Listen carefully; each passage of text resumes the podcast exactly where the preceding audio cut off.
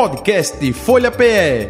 Análise das principais notícias do dia no Brasil e no mundo. Entrevistas e informação com a credibilidade da Folha de Pernambuco.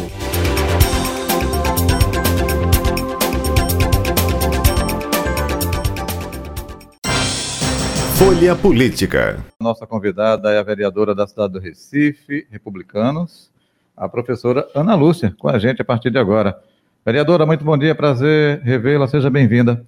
Bom dia, Jota, bom dia, Betânia, bom dia a todos os ouvintes da Rádio Folha 96,7, é um nossa, estamos aqui. Idem.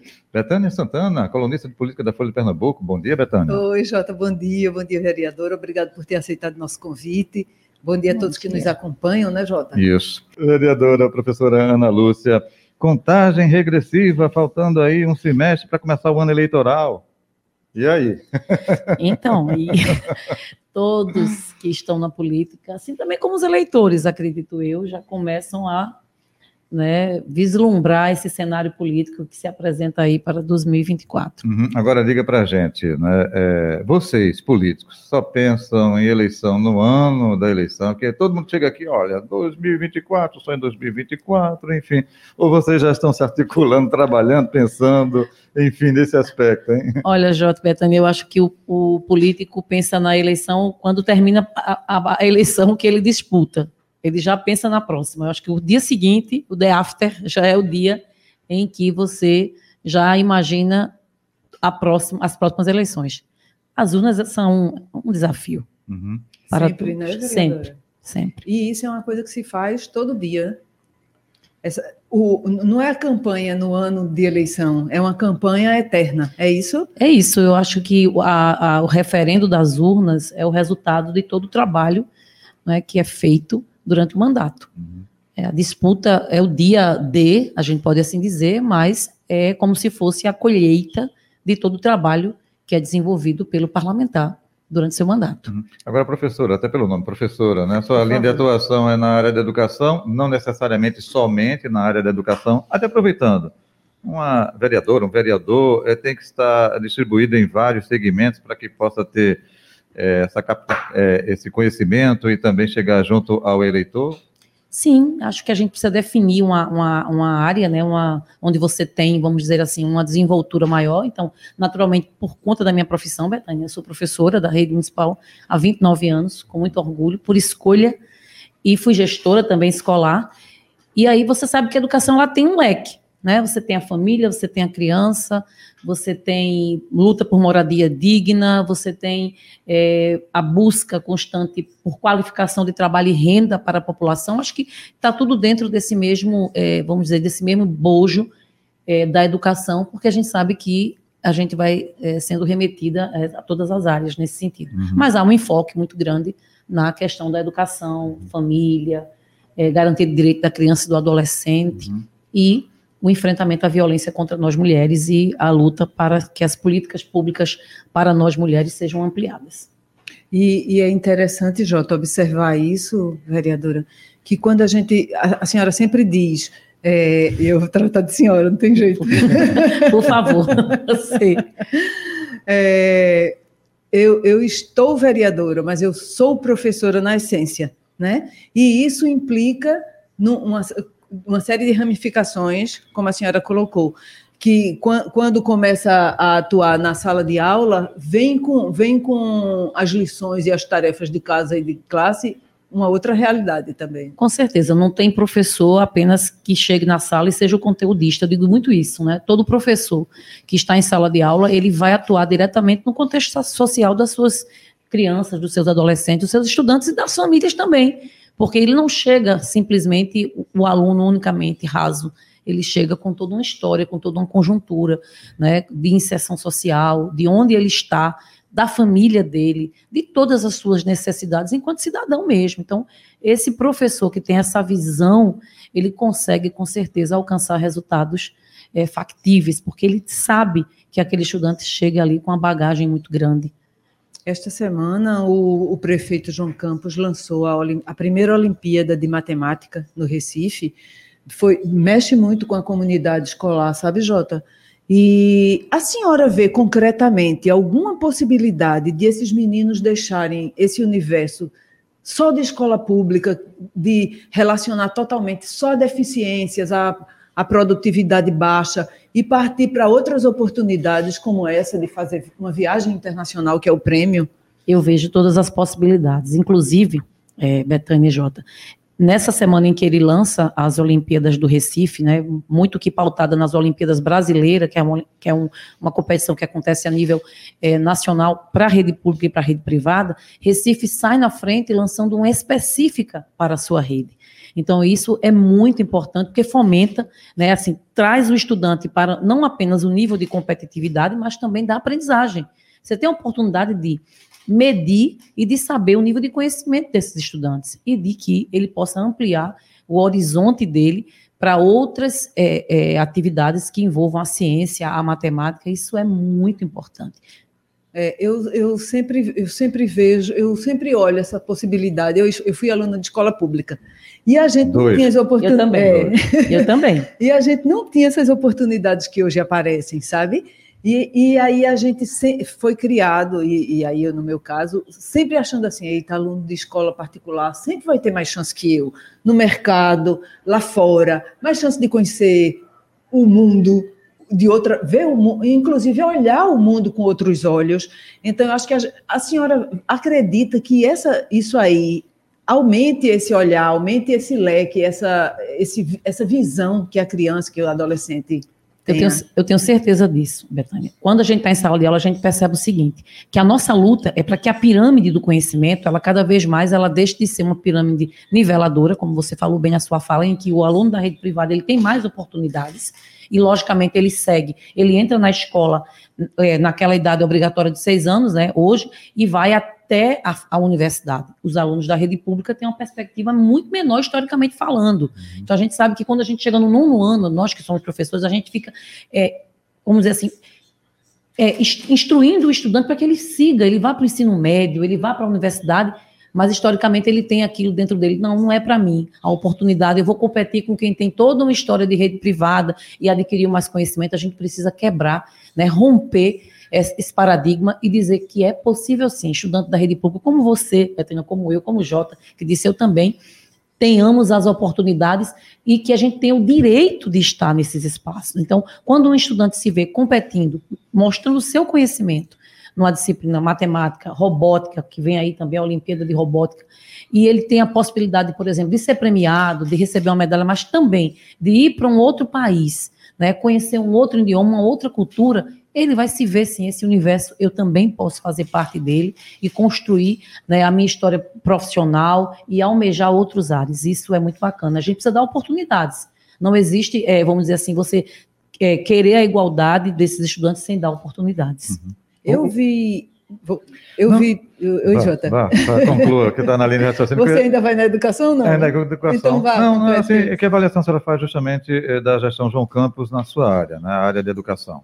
Então, Jota, eu... Que nota a senhora dá é, para nota? nota é, vamos para o boletim. vamos para o boletim. Então, a gente, é, um professor, ele só dá 10 quando a excelência foi alcançada, vamos assim dizer. Eu acho que o prefeito João Campos caminha, sabe, para uma nota máxima na educação, sobretudo, Betânia, na educação básica, que é aquele início, a entrada. Recife, historicamente, tem um déficit de educação infantil de vagas absurdo. Nós chegamos a quantificar, quando a gente chegou no mandato, 3 mil vagas na educação infantil. Então, quando o prefeito iniciou uma campanha dizendo que ele ia mais que dobrar essa oferta, você que é professor diz, caracas, é por aí. Você vai oportunizar um direito da criança, porque historicamente a gente imaginava que a vaga da creche era uma vaga do direito da mãe, da uhum. mulher. Não, a mulher, ela faz aquilo que ela quiser nesse momento em que a criança está na creche, mas a creche é um direito da criança. É um princípio básico, porque na creche ela tem oportunidade não só de conhecimento, mas da, da, da segurança alimentar, porque ele tem as seis refeições e tem também o seu pleno desenvolvimento neurológico.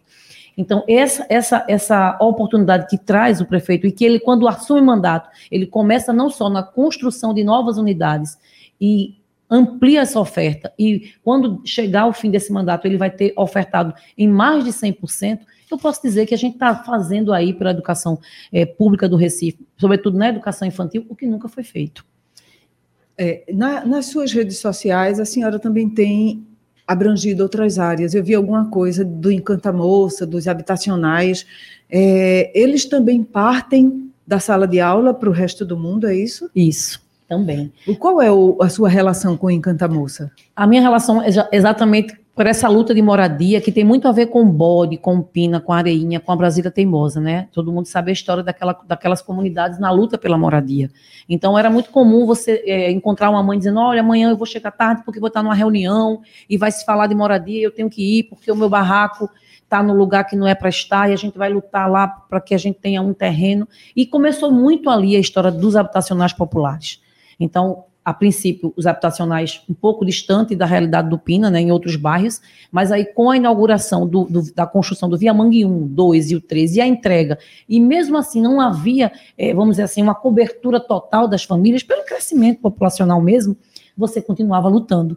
Então a minha luta é por moradia ali, tem muito das famílias, da gente conhecer de perto a realidade daquela população que habita em palafitas, e a gente, diga-se de passagem, que entra numa palafita nunca mais esquece aquela condição de vida né, miserável que vive aquela, vivem aquelas famílias e aquelas crianças, caso que chegavam na escola, Betânia, que eu quero compartilhar aqui, de criança que afogou, caiu na maré para tentar usar ou fazer suas necessidades fisiológicas. Isso é muito grave. Isso chega na escola e a escola não pode estar inerente a isso. Então, a minha relação com essa população é exatamente isso. Nós acompanhamos a construção de muitas moradias ali, até que o aeroclube, aquele terreno grande, ele foi desapropriado pelo governo federal, o governo estadual desapropriou, entregou à prefeitura e a prefeitura foi em busca de recurso federal para a construção.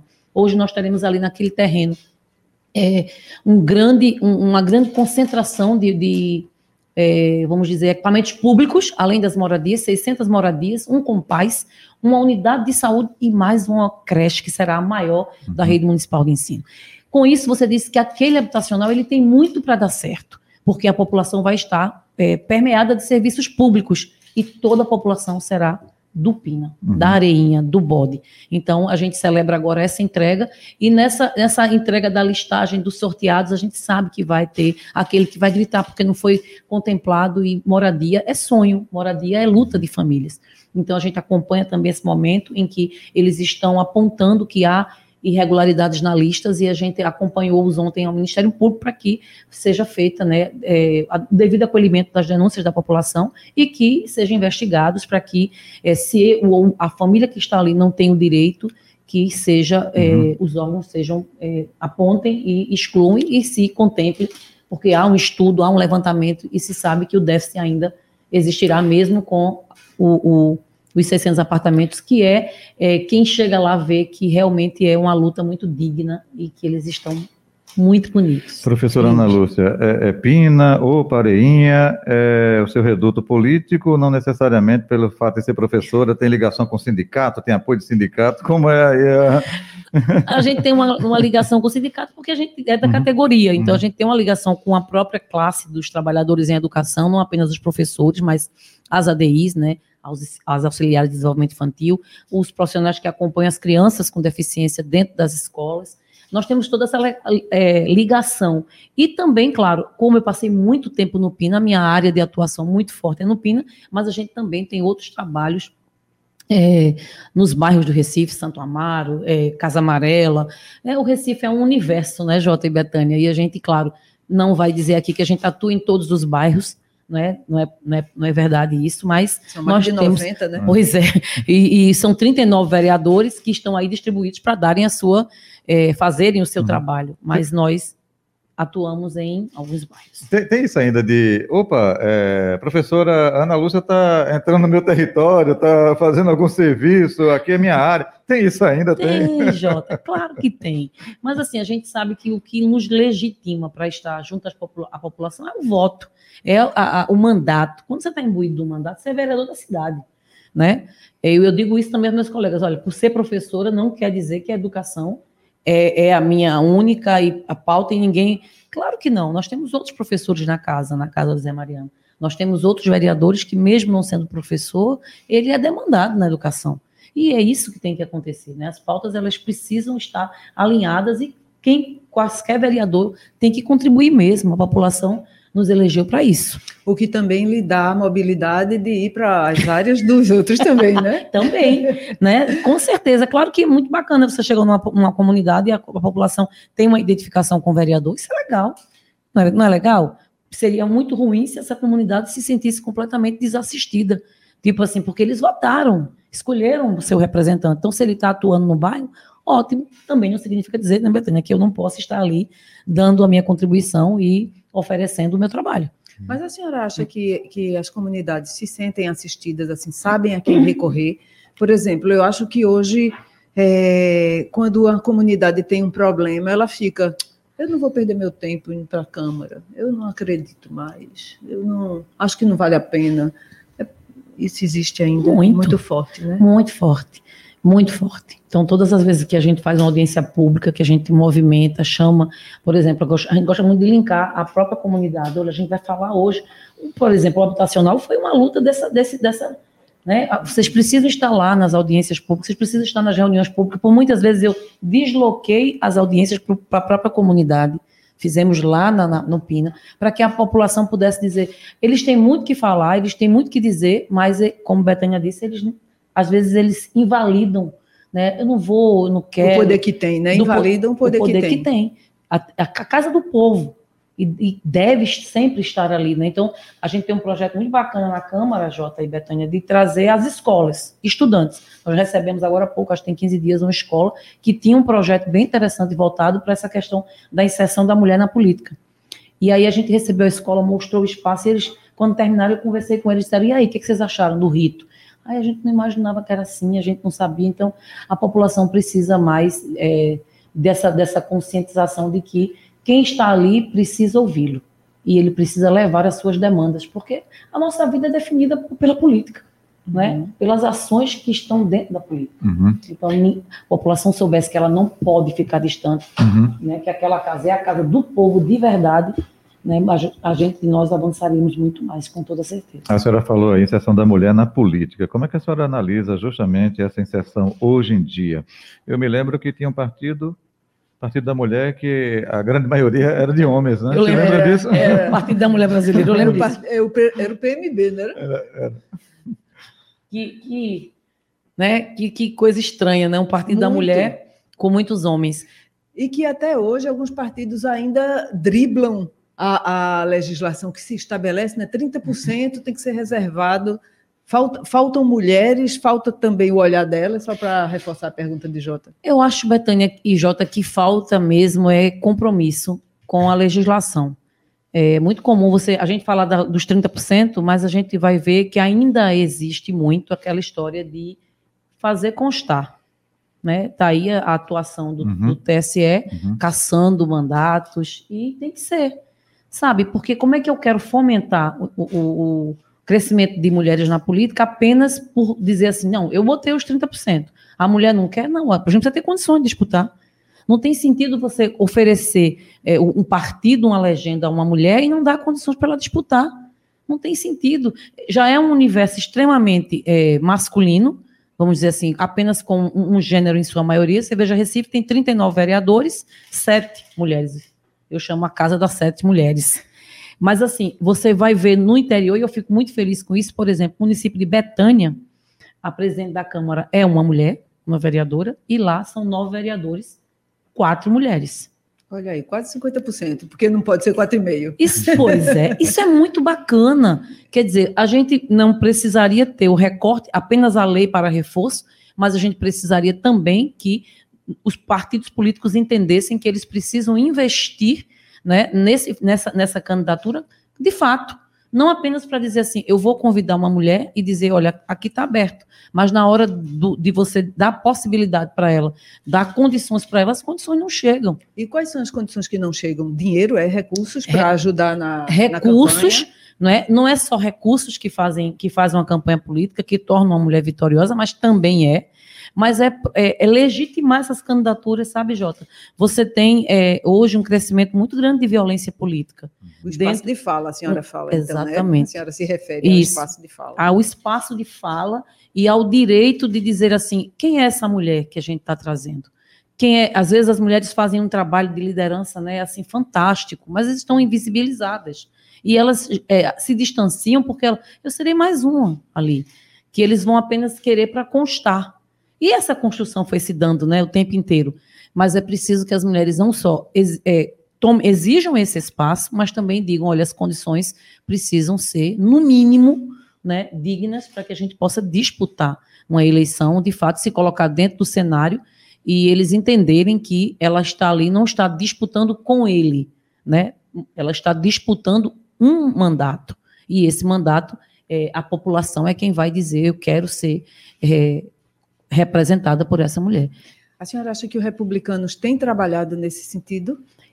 Eu acho. As mulheres têm se juntado também dentro dele para favorecer, para ter um 2024 mais feminino, Mas talvez. Nós temos um, um, partido, vamos assim dizer, o nosso partido ele é feminino na essência. É, nós temos 52% das mulheres filiadas no republicano, são mulheres filiadas no republicano. Nós temos. É, é, no Recife, a senhora falou? Não, no Brasil. No Brasil. No Brasil.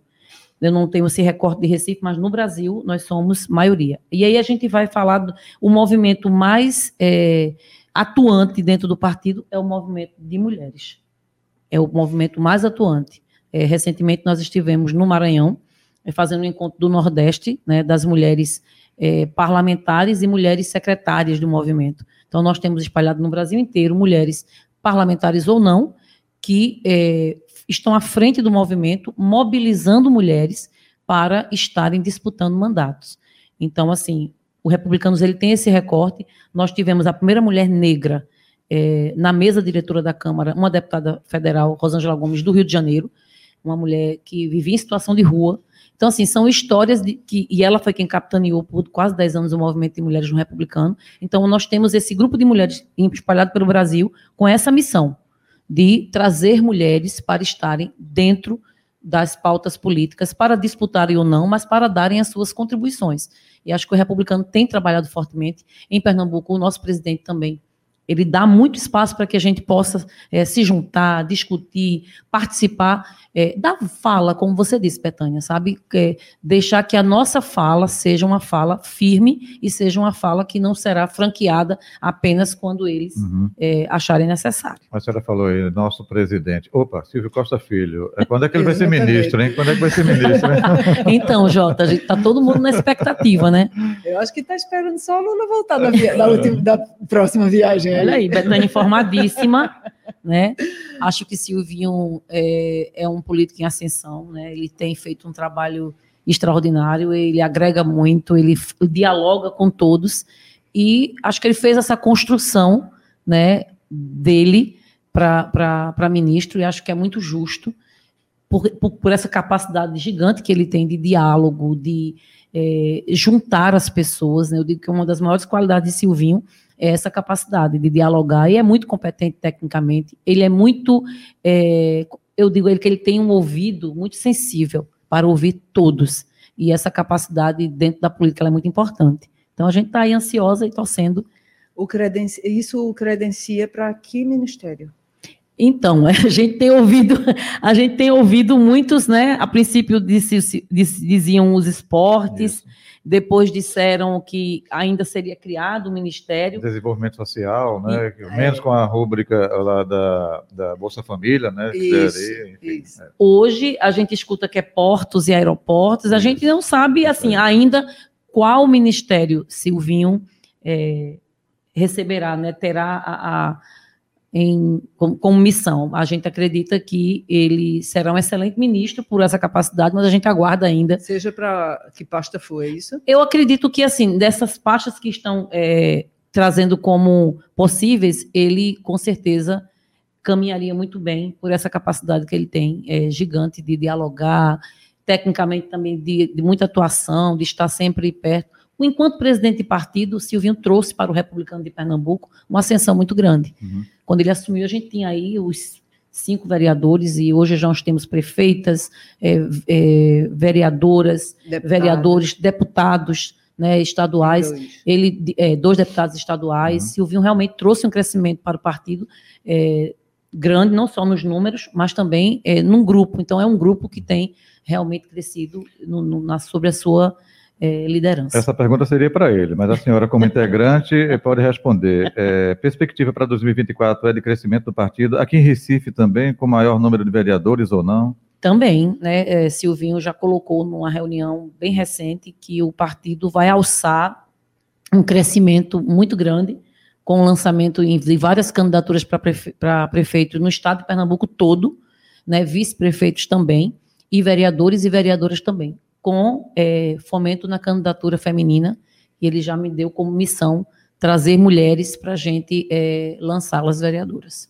Olha aí, então vai ser fortalecida, a senhora vai ser a presidente do, eu já sou Eu já sou a secretária do, do, movimento, não, de mulheres. Sim. Do, de Recife, do partido não. Sim. Ainda não. Mas tem esse movimento de mulheres dentro do... Temos. Dentro do, do, de Pernambuco, né, do Republicano de Pernambuco, nós temos um movimento de mulheres que nós é, lideramos com essa missão de trazermos mais mulheres é, para estarem disputando um mandato de vereadora. Uhum. E para fortalecer a reeleição do prefeito João Campos também, é isso?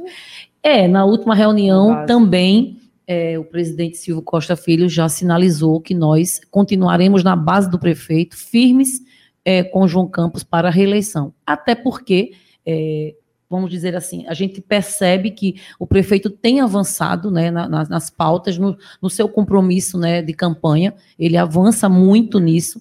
A, a, cidade hoje inteira do Recife é um canteiro de obras, né, com relação à educação, com o, o projeto Rua Tinindo, nós temos aí com a, o programa Parcerias no, nos Morros, e também com o volume de obras é, principalmente voltado para a questão do Promorá, que era uma questão que a gente tinha muita essa, essa vontade de ver, né? A população tem uma residência, mas ela oferecia risco que o Promorá chega para dar as condições da população continuar em suas residências, mas com, com segurança. Então, a cidade hoje é um canteiro de obras, e a gente sabe que é isso que a população espera, retorno, né, do, do, do seu do seu chefe, né, vamos dizer, do chefe do executivo. E com isso o partido caminha muito nessa linha, Betânia J, de é, ir para a reeleição com o prefeito João Campos. É difícil ser oposição, né?